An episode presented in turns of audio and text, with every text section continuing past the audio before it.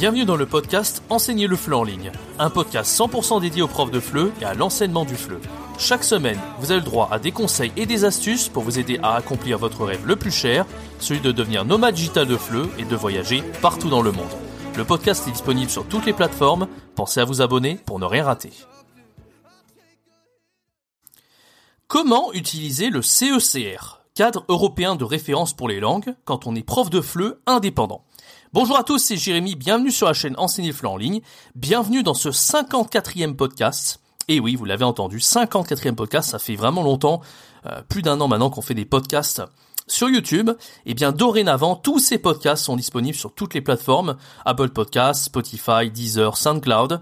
Vous pouvez les écouter depuis n'importe où et ça, ça fait très plaisir. Voilà, donc dans ce podcast, je vous l'ai dit, on va parler du cadre européen de référence pour les langues, de cet outil en fait, et en quoi il est utile pour évaluer le niveau des élèves. Bah, qu'est-ce que c'est que ce document déjà pour commencer? Et est-ce que c'est si pertinent de l'utiliser ou est-ce qu'il ne faut pas utiliser autre chose en gros? C'est la question qu'un abonné m'a posée, que je vais vous lire dans un instant, et puis on va y répondre dans ce podcast. Restez bien jusqu'à la fin pour découvrir la réponse qui peut vous être très utile. Mais avant de commencer ce podcast, j'aimerais vous demander un petit service. Alors si vous aimez ce podcast et que vous l'écoutez depuis un moment et que vraiment voilà c'est devenu une habitude pour vous, vous l'aimez, vous, pensez que c'est utile les conseils que je vous donne, etc. Eh bien j'aimerais vous demander ce petit service de me laisser une petite évaluation euh, sur Apple Podcast par exemple de 5 étoiles et un commentaire. Bah, ça permettrait à la fois de booster ma motivation, de continuer à vous proposer euh, bah, du contenu et de la qualité, je l'espère, et en même temps de faire connaître ce podcast en boostant son référencement. Voilà, ça prend pas plus de 3 minutes et ça m'aide énormément euh, voilà, par rapport au travail que je fournis. Voilà, merci d'avance pour tous ceux qui, feront ce petit geste. Ouais, et avant de commencer ce podcast, je vous invite à rejoindre ma formation gratuite pour tous les profs de FLE qui aimeraient se lancer à partir de zéro. Euh, voilà, peut-être vous êtes dans la situation, euh, vous n'avez pas du tout d'expérience du FLE, vous savez même pas ce que c'est, vous venez de découvrir euh, le domaine, ou bien voilà, vous avez une petite expérience en présentiel, vous avez déjà enseigné en tant que salarié dans des écoles, mais vous aimeriez vous lancer en tant qu'indépendant. Je vous accompagne avec conseils, astuces et un plan d'action sur trois jours. Et si ça vous intéresse, c'est le tout premier lien d'inscription. En plus de ça, de la formation gratuite, vous aurez 7 jours de conseils gratuits par mail, vous en privez pas, c'est 100% gratuit. Alors, euh, ce euh, podcast, je vous l'ai dit, est dédié au document euh, du CECR, le cadre européen de référence pour les langues, et je vais lire le commentaire de Léo. Alors Léo, il s'appelle pas comme ça, mais il n'a pas laissé de prénom, donc je vais l'appeler Léo pour les besoins de ce podcast. Salut Jérémy, et merci pour tes vidéos. De rien. je voulais te demander, est-ce que tu utilises le CECR pour enseigner et évaluer, ou bien est-ce que naturellement tu arrives avec l'expérience à évaluer le niveau d'un élève et faire ton cours en conséquence? Je suis la formation d'AFLE depuis janvier et le CECR est vraiment un outil lourd mais nécessaire. D'ailleurs, as-tu toi-même passé le DAFLE ou euh, une autre certification? Merci, à toi Léo. Allez, super commentaire de Léo, je vais répondre sans plus attendre. Alors le CECR déjà pour ceux qui connaissent pas, si vous connaissez pas trop l'enseignement du FLE, vous n'avez pas fait d'études de FLE, on utilise ce document en fait qui est un document politique. Euh, qui est voilà pour toutes les langues euh, disponibles, sauf les langues un peu asiatiques, etc. Parce qu'en fait c'est un document qui est européen. Ça s'appelle le cadre européen de référence pour les langues. D'accord? CECRL même. Des fois on rajoute pas le L à la fin. Enfin bref. Voilà, donc il est disponible en fait pour évaluer le niveau des élèves. C'est un document qu'on peut trouver sur internet très facilement. Et pour être le document assez complet, alors je sais pas combien de pages il fait, mais il est quand même assez long et il est très détaillé en fait. Et pour chaque niveau de langue que l'élève peut avoir, on aura les compétences qu'il doit avoir. Alors des compétences lexicales, grammaticales, phonétiques même. Il y a plein de petites compétences comme ça. Et puis euh, précisément, ils vont vous dire voilà qu'est-ce qu'il doit être capable de faire l'élève pour avoir tel niveau. Par exemple pour le niveau euh, à deux, je serai capable de m'exprimer, d'indiquer mon chemin, voilà, de demander des, des, informations simples de survie pour arriver à suivre dans le pays, etc. Pour le niveau C, on va dire, oui, je suis capable de comprendre des longs discours euh, très détaillés euh, pour euh, suivre les informations, le journal télévisé. Vous donc en fonction de chaque niveau de compétence, on va dire, voilà, compréhension orale, il est capable de faire ci, phonétique, il est capable de, de, de différencier les tels et tels sons, grammaire est capable de dire ça, etc., etc. Voilà, en gros, c'est ça le ce cadre européen, il sert à ça, d'accord? Maintenant, euh, la question de Léo, c'est est-ce qu'il est indispensable pour évaluer le niveau des élèves et pour préparer ses cours? En gros, c'est ce que Léo me demande. Alors moi, j'ai envie de vous dire que pas du tout. Déjà, absolument pas. Moi, je crois pas m'être déjà servi du CECR pour préparer des cours et pour faire des cours qui soient quand même très adaptés au niveau des élèves. Ça ne m'est jamais arrivé, il me semble. Pourquoi? Alors, il y a plusieurs raisons à ça. Déjà, euh, en fonction de votre expérience, vous allez être capable en fait de naturellement évaluer le niveau de vos élèves. Vous n'avez pas eu avoir besoin d'un document papier ou du CECR qui est déjà trop détaillé, parce qu'en soi, euh, voilà, lire euh, tout le détail de c'est quoi le niveau, etc. Enfin, c'est trop détaillé déjà. Vous n'avez pas le temps de, plonger votre nez là-dedans, c'est un peu trop, euh, un peu trop exhaustif, d'accord? Donc l'expérience pour moi, il y a rien de mieux parce que c'est ça qui va vous permettre en un coup d'œil, fois, en un coup, en un coup d'oreille plutôt, à déterminer le niveau d'un élève. Moi, c'est ce qui, personnellement, c'est ce que j'ai fait. C'est ce que je fais même naturellement avec l'expérience depuis maintenant plus de 7 ans que j'enseigne le FLE. Même quand je vais à des soirées d'échange linguistique, j'entends un apprenant FLE parler et instantanément, au bout de 5 minutes, je sais, je me dis, toi tu dois avoir tel niveau et souvent c'est dans le mille, bam. Et c'est pas que j'ai un super pouvoir, c'est juste que j'ai beaucoup l'habitude en fait. J'ai tellement entendu d'apprenants, j'ai tellement euh, vu de choses que je sais que tel apprenant, par exemple, quand je l'entends parler, je dis "Oh toi tu dois avoir le niveau B2." Et il me dit "Oui oui, je suis en classe B2 à l'Alliance française, je sais pas quoi." Voilà, et pourtant je ne connaissais pas cette personne. Voilà. Donc le fait d'avoir de l'expérience, c'est ce qui va vous permettre de instantanément pouvoir évaluer le niveau des élèves. Et j'ai même pas besoin de regarder dans le cadre en fait. C'est quelque chose qui doit se développer. Alors l'autre chose qui m'a aidé aussi à, bien évaluer le niveau des élèves, ça a été d'obtenir la euh, certification DELF-DALF. C'est ce qui m'a permis en fait de devenir examinateur pour les examens, pour faire passer l'examen aux élèves. Ça, c'est super utile parce que justement, vous faites ça, vous vous entraînez à évaluer les élèves et à vous dire, OK, il a le niveau ou il n'a pas le niveau, etc. Donc en faisant ça, ça vous aide déjà à avoir un CV plus complet, à diversifier votre expérience d'enseignement du FLE. Et en plus de ça, vous allez, vous allez être capable de, bah, de mieux préparer vos cours et de répondre davantage aux besoins et voilà, surtout aux besoins des élèves. C'est surtout ça qui est intéressant, d'accord?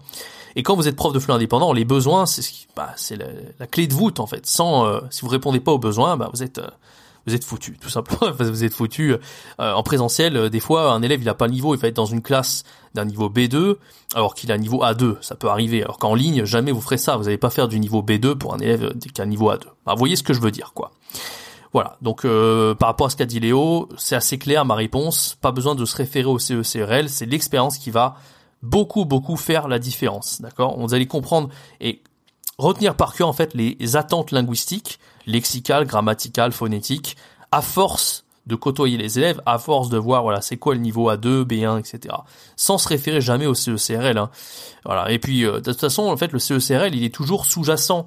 Quand vous utilisez par exemple un manuel de FLE, vous allez avoir des, des, différents chapitres. Par exemple si vous utilisez le manuel de FLE Alter Ego, vous allez voir que euh, euh, voilà de, de la leçon du dossier 0 jusqu'au dossier 5 ça va être à 1.1, je sais pas moi, je dis un peu n'importe quoi là, du dossier 1 jusqu'au dossier 8, on va dire c'est à 1.1, et au-delà du dossier euh, 8, c'est-à-dire du dossier 8 jusqu'au dossier 13, ça va être à 1.2.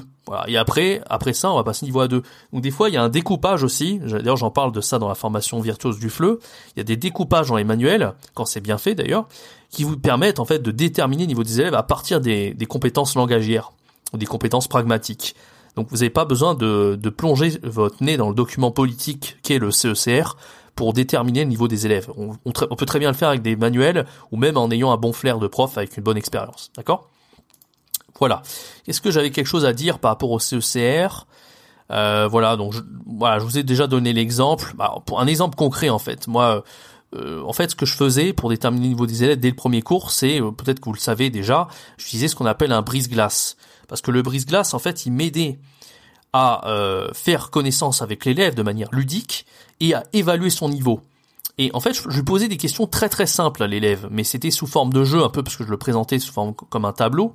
Et avec ça, par exemple, je disais à l'élève, euh, voilà, est-ce que tu euh, est-ce que tu as déjà été en Europe? Des questions comme ça. Et il va me dire oui, je suis allé en Italie. Et puis après, il va dire je suis allé aux France. Et là, s'il dit je suis allé aux France, j'ai bien compris que grammaticalement, il fait des erreurs encore au niveau des féminins masculins de pays. Et je sais que ça correspond au niveau A1, au niveau de grammatical, d'accord? Donc ça veut pas dire que l'élève n'a pas le niveau A2, par exemple.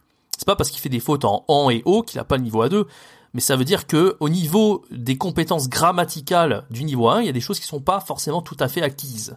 Après, il faut voir son niveau, voilà, quand il va en compréhension orale, s'il y a des choses très très très simples, qu'on parle très lentement et qu'on lui pose des questions très simples en mode euh, euh, tu habites où? Et là il comprend pas.